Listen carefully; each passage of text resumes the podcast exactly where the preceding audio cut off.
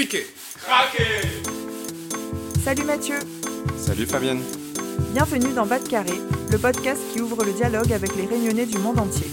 Alors ici, on reçoit des sportifs, journalistes, chefs cuisiniers, chefs d'entreprise, artistes ou encore youtubeurs, parce que chaque réunionnais a son histoire à raconter. Ensemble, allons Bas de Carré. Allons découvrir qui ils sont et comment ils font pour garder en eux la réunion.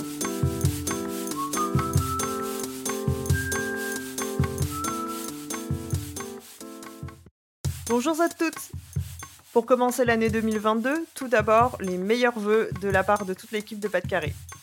Et aujourd'hui, je vous propose un épisode un peu différent de ce dont vous avez l'habitude.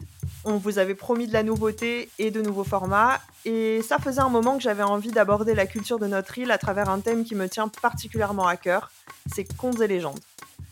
Vous le savez peut-être, j'ai fait des études de littérature, et du coup, j'aime énormément lire, et c'est assez naturellement que j'ai eu envie de découvrir le folklore réunionnais à travers quelques histoires. Je ne vais pas vous proposer de faire une analyse de texte ou une explication, en tout cas pas maintenant, mais d'abord de découvrir par la lecture des histoires qui nous transportent dans temps longtemps, à une époque où les communautés créoles de la Réunion étaient traversées par des croyances fortes, des esprits, de la magie, des superstitions, et surtout d'importantes notions religieuses, comme vous le verrez dans l'histoire que je vais vous lire. Je vous propose de découvrir l'un des contes relatés dans Légende créole de Daniel Honoré. Daniel Honoré était un poète et écrivain réunionnais qui a consacré une large partie de sa carrière à l'écriture, mais aussi à l'étude de la langue et de la culture créole, à ses expressions et à ses contes. Et aujourd'hui, je vous propose de découvrir l'histoire du deuil de Marcelin. Marcelin venait d'avoir 20 ans. C'était un homme bien bâti, à l'image de son père, qui, du temps de ses jeunes années, était le premier à expédier un coup de talons hirondelle lors d'un moringue. De plus, il faisait partie d'une troupe de lutteurs qui se donnait au spectacle le dimanche après-midi, et les gens appréciaient autant sa souplesse que sa force. Mais aujourd'hui, le père de Marcelin, dit Tétin, était bien vieux et fatigué, à cause de la maladie qui, depuis quelque temps déjà, l'avait trouvé sur son chemin. Il faut dire également que, l'âge venant, il n'avait guère pris soin de lui, buvant jusqu'à la déraison et mangeant si peu. En revanche, la mère de Marcelin, elle, était vraiment une brave femme. Son petit nom, c'était Marie-Antonia, mais tout le quartier l'appelait surtout Madame Tonia.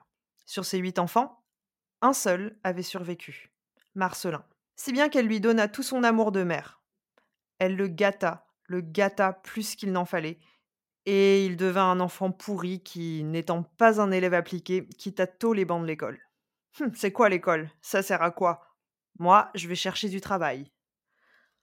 Sans doute ses parents auraient-ils pu le contraindre à suivre sa scolarité au moins jusqu'au certificat d'études, qui lui aurait permis de trouver une bonne place dans la société. Mais quand Marcelin avait mis une chose dans sa tête, ce n'était pas dans ses doigts de pied, et il envoya père et mère sur les roses. De toute façon, Marcelin avait toujours été un enfant rétif, plutôt mauvais caractère, n'en faisant qu'à sa tête, et plus d'une fois, il fit grincer des dents son père et pleurer sa mère. Marcelin venait donc d'avoir 20 ans. Et s'il avait désiré quitter l'école afin d'entrer dans la vie active, il n'avait pas beaucoup aidé ses parents pour autant.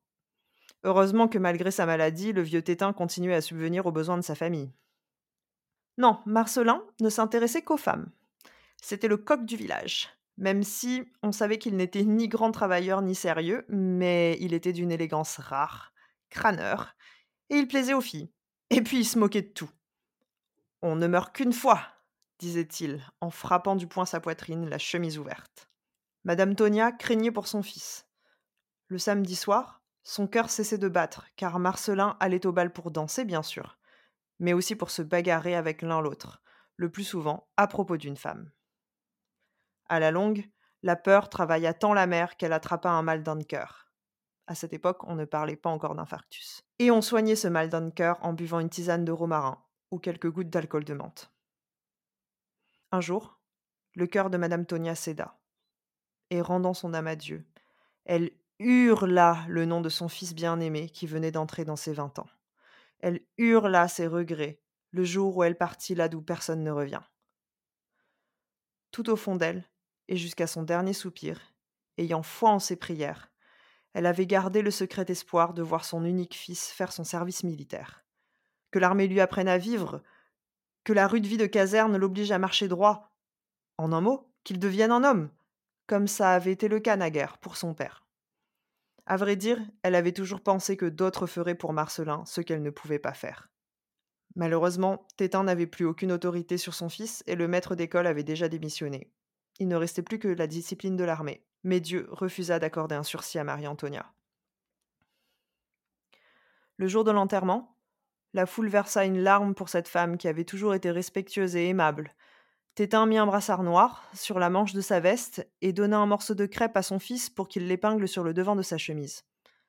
Mais Marcelin, qui venait d'avoir vingt ans, refusa. Moi? Porter ça? Jamais de la vie. Tétin avala un demi-quart de rhum pour laver chagrin et désolation. Bah, Marcelin, mets au moins un ruban noir autour de ton chapeau. Et pourquoi? Tu me prends pour un corbeau?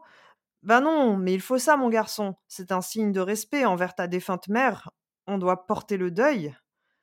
J'ai pas inventé le deuil, et si la vieille est morte, j'y suis pour rien.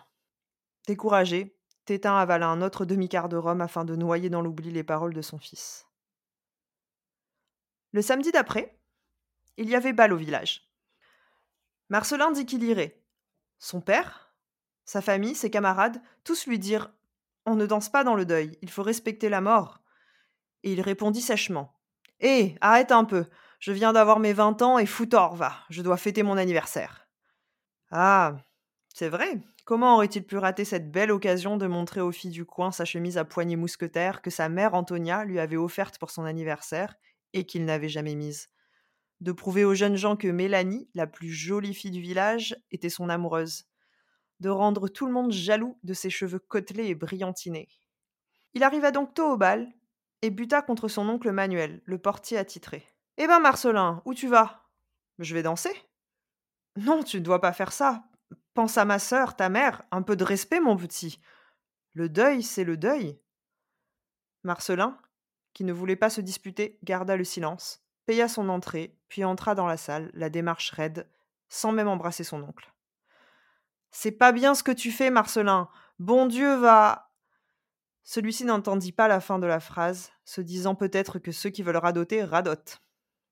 On est un homme à vingt ans, capable de prendre ses responsabilités. L'orchestre ronflait et la salle était remplie de femmes. Mélanie était là aussi, plus jolie que jamais. Mais Marcelin n'avait-il pas tout son temps? Qui oserait danser avec elle sous son nez?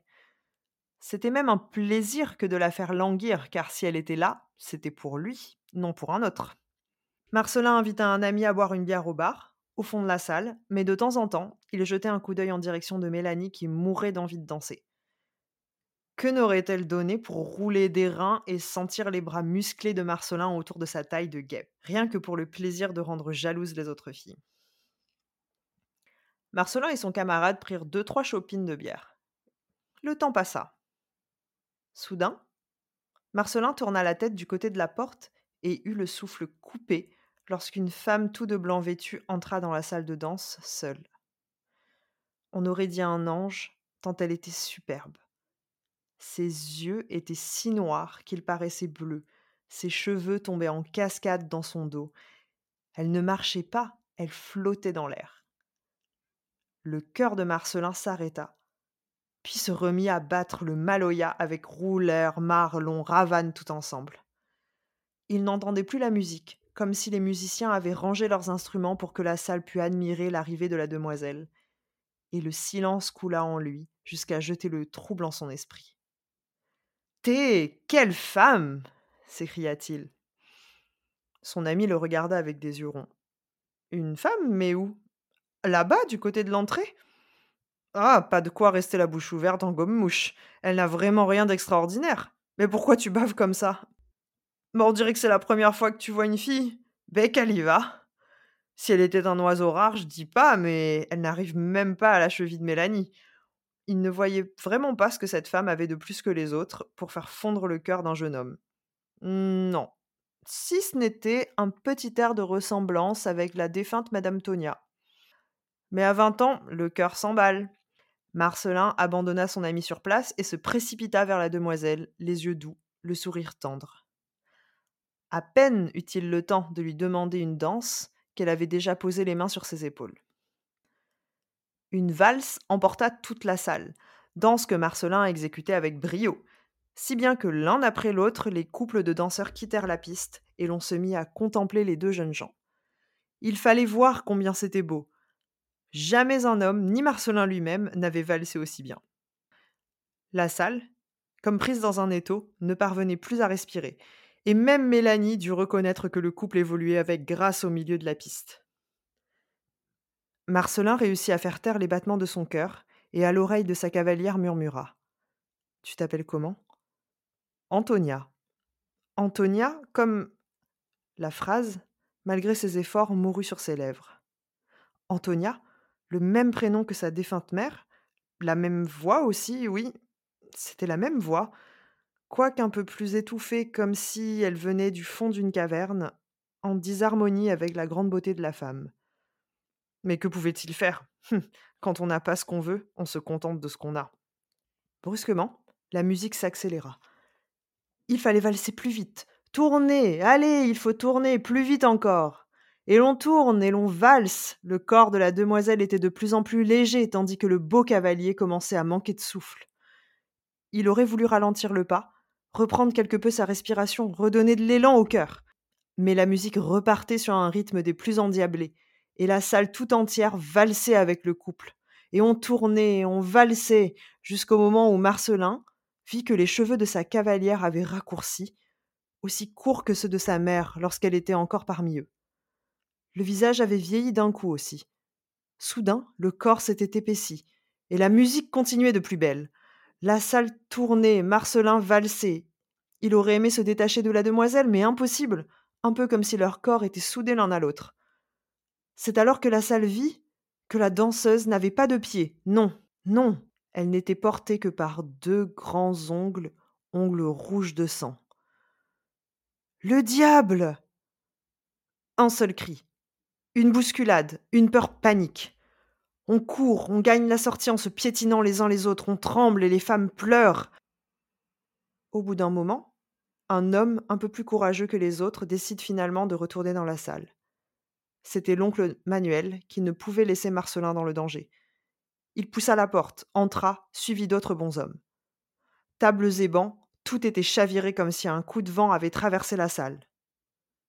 Et là, au milieu, un corps allongé. Marcelin. Il ne bougeait ni ne respirait. Sur sa chemise, à l'endroit du cœur, un morceau de crêpe noire. Le deuil de Marcelin venait de commencer, et il fêtait à peine ses vingt ans. C'était donc l'histoire du deuil de Marcelin. J'ai dit qu'il n'y aurait pas d'analyse de texte, donc je ne vais pas trop m'attarder sur cette histoire et sur sa fin. Euh, mais je suis curieuse de savoir ce que vous en avez pensé, ce que ça vous a évoqué. De mon côté, j'ai trouvé très intéressant le mélange euh, de superstition, de morale religieuse et euh, de morale familiale aussi. Cette histoire souligne clairement l'importance de respecter ses aînés, d'une part, ses parents, mais aussi de respecter leur travail et les sacrifices de notre famille. Elle suggère également qu'à trop gâter ses enfants et à ne pas vraiment faire leur éducation, on n'en fait pas nécessairement des personnes responsables et que la vie se charge de rappeler Marcelin dans le droit chemin. Bon, c'est peut-être un peu dur quand même. J'ai oublié de vous dire au début de l'épisode que dans l'édition que j'ai des légendes créoles, euh, écrite par Daniel Honoré, en fait, il s'agit d'une édition bilingue et les contes sont originellement écrits en créole. Et je vous ai lu la traduction française qui a été réalisée par Jean-François Samlong. Si ça vous intéresse de vous procurer cette édition bilingue, j'ai eu un peu de mal à la trouver, mais elle est parue aux éditions Udir. Elle est en deux petits volumes. Peut-être que j'aurai donc l'occasion de vous lire d'autres histoires si ce format vous a plu. Et pour aujourd'hui, c'est tout. J'espère vous retrouver bientôt dans Bas de Carré. Allez, n'a retrouve espère que cet épisode vous a plu. Si vous voulez nous encourager et nous aider à rencontrer des invités toujours plus extraordinaires, laissez-nous 5 étoiles sur Apple Podcast. Retrouvez-nous sur Instagram, at batcarré, at bat-k-a-r-e, pour échanger et ne rien manquer. On se retrouve dans deux semaines pour un nouvel épisode. Bisous à toutes